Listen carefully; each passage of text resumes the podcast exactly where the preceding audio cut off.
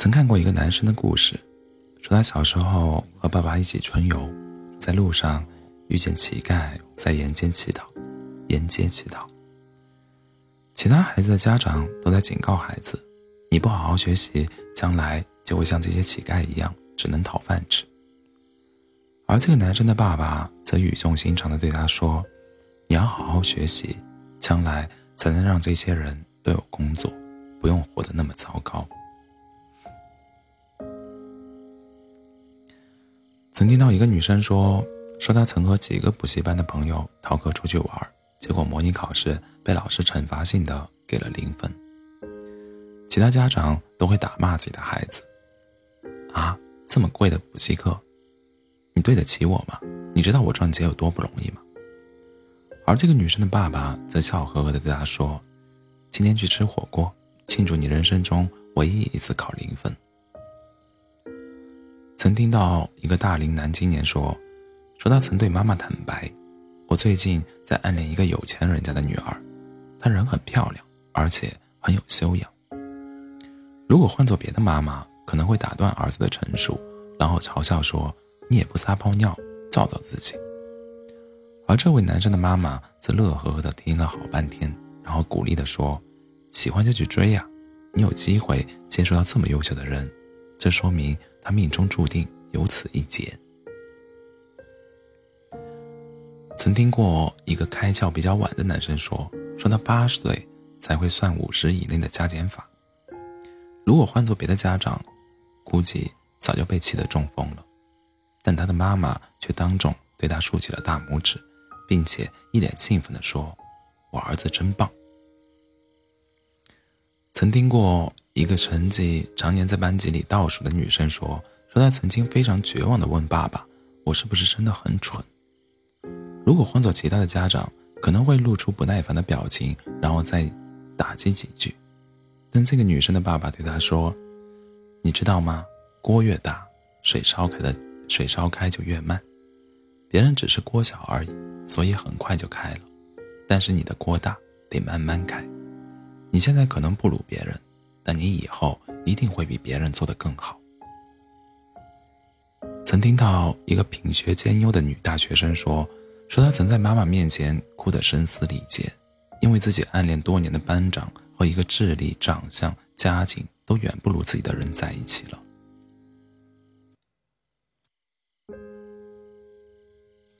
如果是别的妈妈，可能会对孩子说：“你就不能有点出息？”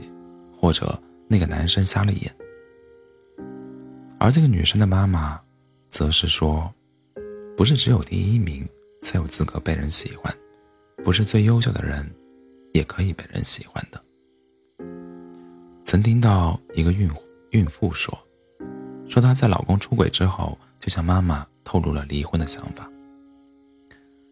这要是别的家长，可能会劝劝她，为了孩子，你再想想吧。”而这个孕妇的妈妈则说：“你想离就离，孩子想生就生，爸妈养得起你，也养得起你肚子里的孩子。”家长对子女的宽容、理解、尊重，会变成灵魂的盾牌、肌肉和能和能量，足以让子女在日后的风雨人生中步伐稳健、底气十足。相反的，家长对子女的刻薄、诋毁。冷漠会变成情绪的绑匪、牢笼和黑洞，足以摧毁子女本该光明的人生。对子女来说，有人偏爱，就像有人撑腰似的，做什么都会底气、底气足一些；没有人爱，这漫长的一生就像就像是犯了错误一样。也就是说，能拥有善解人意的父母，绝对是一个此生。绝对是一个人此生当中最大的福气，因为只有只有极少数人才能如此幸运，幸运到父母没有阻挠自己，而是在成全自己。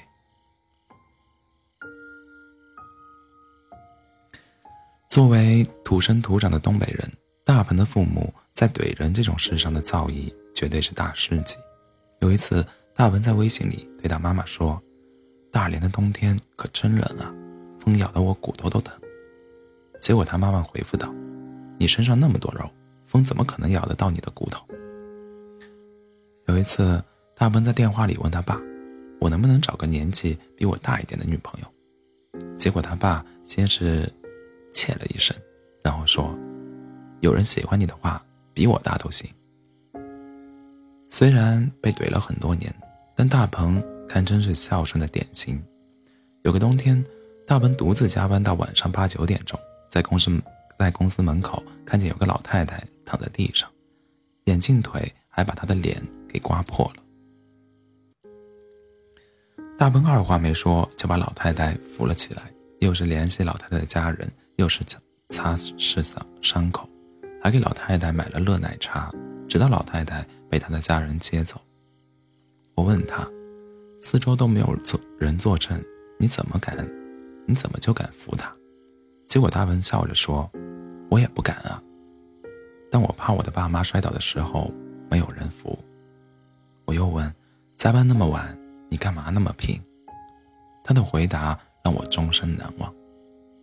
我希望我的爸妈在给他们买东西的时候，能像给我买东西那样干脆。微信刚出现的时候，大文就手把手的教爸妈玩微信。微博刚火的时候，他就特意买了两部智能机教他们玩微博。抖音火了，他又给二老买了 iPad，还骗他们说是公司发的，没花钱。结果是他妈妈成了小区里赫赫有名的微信斗图大王，没有谁的动图有他妈妈的新奇和搞怪。大鹏时不时还会让妈妈多给自己发一些，说是要哄女朋友开心。他爸爸。则成了小网红，视频里经常发自己写的毛笔字和晨练时打的太极拳，甚至有不少人慕名要拜他为师。大鹏则时不时的向爸爸请教怎么拍摄视频，怎么跟粉丝互动，说是为了工作所需。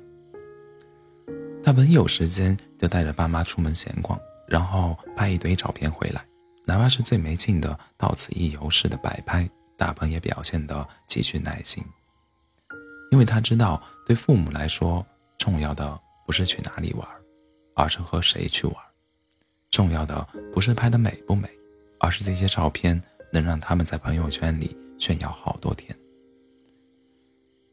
尽孝的方式有两种：一是努力让自己成为父母的骄傲；二是尽可能的让父母觉得他们还有用。怕就怕。你的青春叛逆遇到了他们的不善表达，结果就造成了两代人的冤冤相报。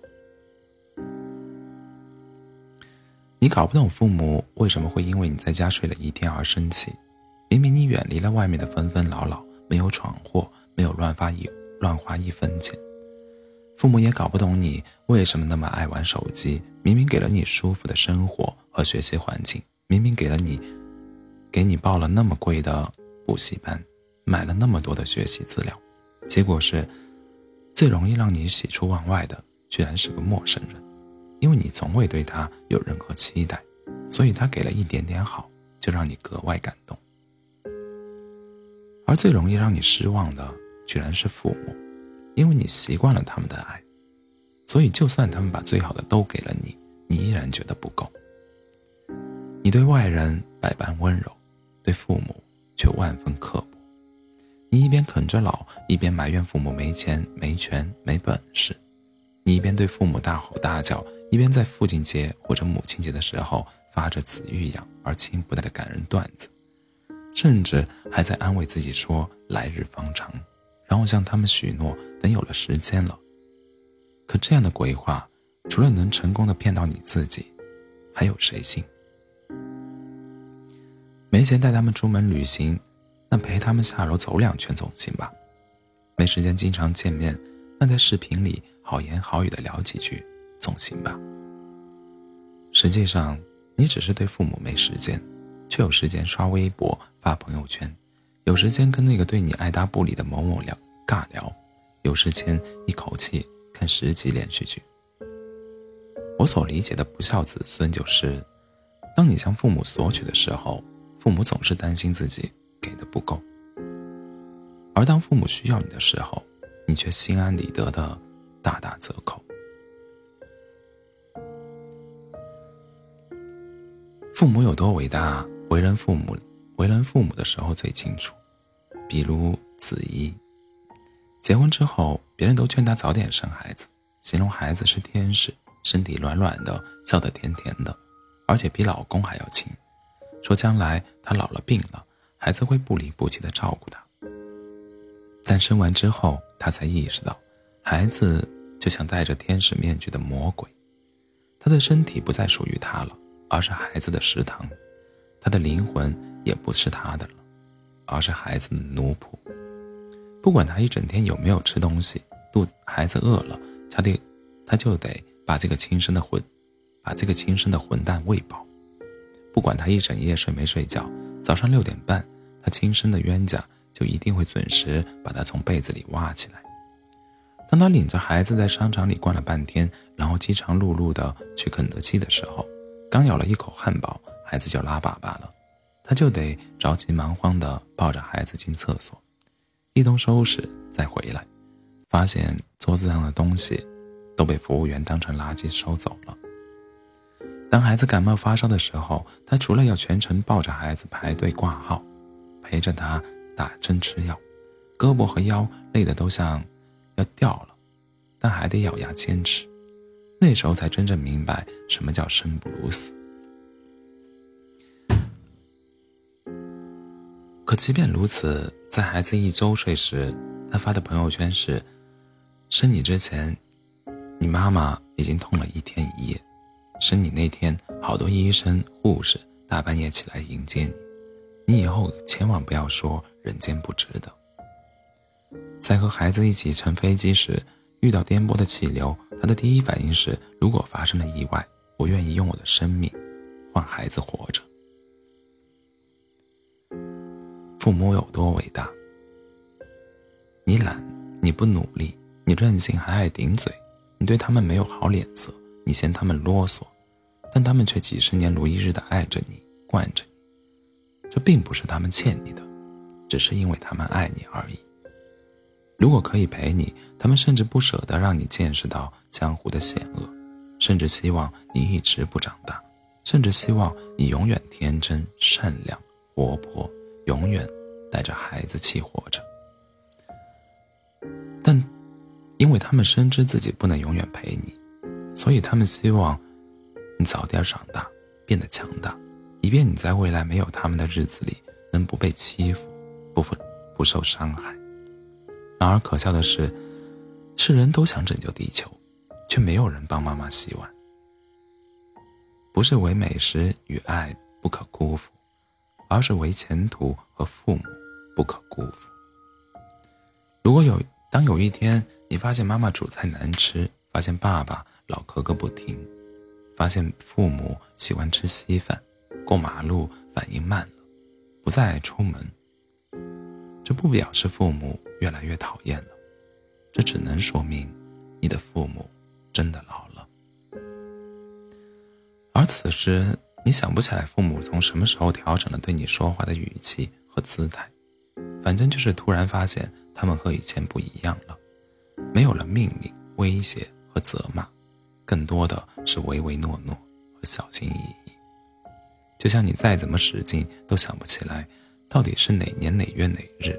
父母把你从怀里放在了地上，然后就再也没有抱起来了。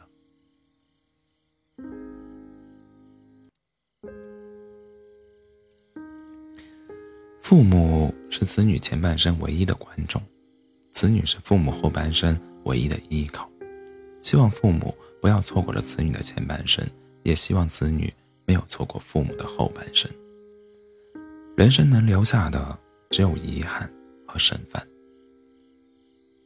世界上最糟糕的感觉，莫过于当有一天父母不在了，你感觉自己来路不明。前阵子，一组名叫“爸，其实我早练过”的漫画刷爆了朋友圈。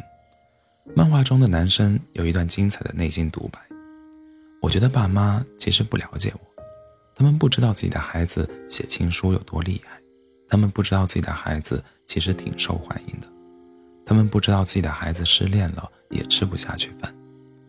我本来打算跟他们提一下的，但是我不敢，因为大人们反对早恋。但其实关于早恋的事情，该经历的我都经历了，唯一可惜的是，爸妈没有陪我一起经历。在结尾，男神说出了无数少男少女的心声。我更想看到的是，父母告诉自己的孩子：“别怕，喜欢就和他在一起；别难过，分开了就和我们在一起。”其实，父母和子女之间是必然会存在误解的，因为子女看不到父母的前半生，父母也看不到子女的后半生，就像是。你不知道我从前经历过什么，我也不知道你想去往何方。脾气活泼的家长会一边咬牙切齿的揍孩子，一边疾言厉色的训斥：“你认不认错？你说一句我错了，我再也不敢了，我就不揍你。”可孩子宁愿选择挨揍，也不肯服软，因为在孩子看来，自己没错。声音洪亮的家长会一边吼孩子。一边告诉孩子：“妈妈吼你是因为我爱你。”其实是家长混淆了自己的愤怒和好意。更严重的后果是，孩子也会变得像家长一样，越来越习惯于用发脾气的方式来表达自己的爱。做家长的可能不知道，每次在电话里听到你提起那些童年伙伴的名字，你的孩子可能会非常难过，非常焦虑。感觉就像是在听一场赛事解说，谁结婚了，谁生孩子了，谁买车，谁买车了，谁升职加薪了，而自己成了父母，成了父母的赛马，还需要努力跑得更快些。如果一个乖巧、聪明、学习好的孩子是所谓懂得感恩的孩子，不是这样的孩子就对不起父母，是逆子。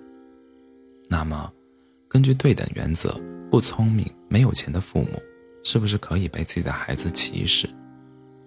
婚姻关系处理的一团糟的父母，那是不是应该被永久剥夺催婚权？比起不努力的孩子，我更担心不上进的家长；比起不爱学的孩子，我更担心不去玩的大人。我想对家长说的是：如果你把逼孩子的劲头用在自己身上，你的孩子早就成了富二代了，与其望子成龙，不如你自己先变得勤快一些，有空的时候读读书，孩子自然耳濡目染；忙碌的时候就认真努力，孩子自然也上进。事实上，孩子不会按照父母期待的那样长大，而是会按照父母本身的样子长大。我想对子女说的是，你可以过你想要的那种独立生活。但你也需要给父母一些参与你生活的机会，理解他们的不容易，尊重他们的不变通。当你将来有了孩子的时候，要不断的告诫自己，别再犯父母那样的错误，要决心做一个开明和有爱的父母。事实上，所有不懂爱的父母，都曾是没有得到爱的孩子。哦，对了，最新的科学研究表明。孩子挑食的主要原因是，家长做的饭不好吃。